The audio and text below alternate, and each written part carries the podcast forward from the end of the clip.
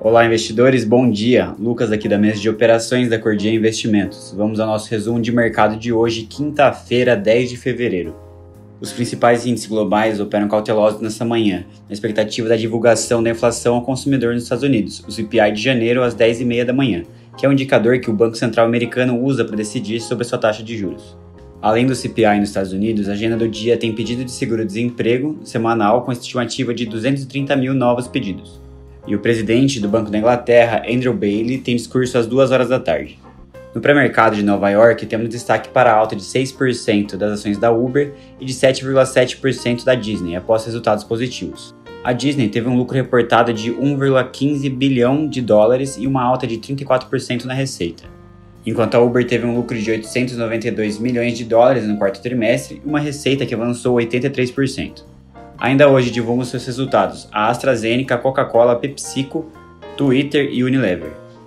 Lá fora, o S&P 500 futuro cai 0,2%, na Europa, a Eurostoxx opera em alta de 0,35% e na Ásia, a bolsa de Xangai fechou em alta de 0,2% e no Japão, o índice de Nikkei em Tóquio fechou em alta de 0,4%.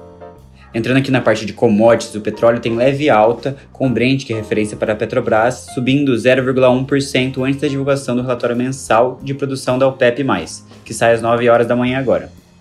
O minério de ferro em Singapura volta a subir forte à medida que as expectativas de gastos com infraestrutura chinesa superem as tentativas das autoridades de conter o rally. Já aqui no cenário interno, em relação ao PEC dos combustíveis, o governo busca alternativas e considera incluir cortes no diesel em projeto de lei já em tramitação no Senado.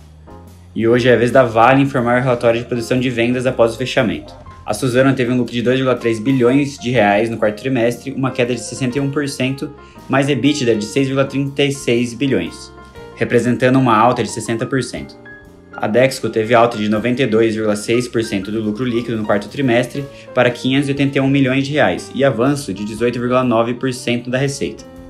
E ainda hoje saem os resultados de Itaú Unibanco, Multiplan e Alpargatas. Ontem à tarde, a Anatel reafirmou o aval da venda da Oi Imóvel, que permanece válido apesar das dúvidas citadas sobre a legitimidade do processo.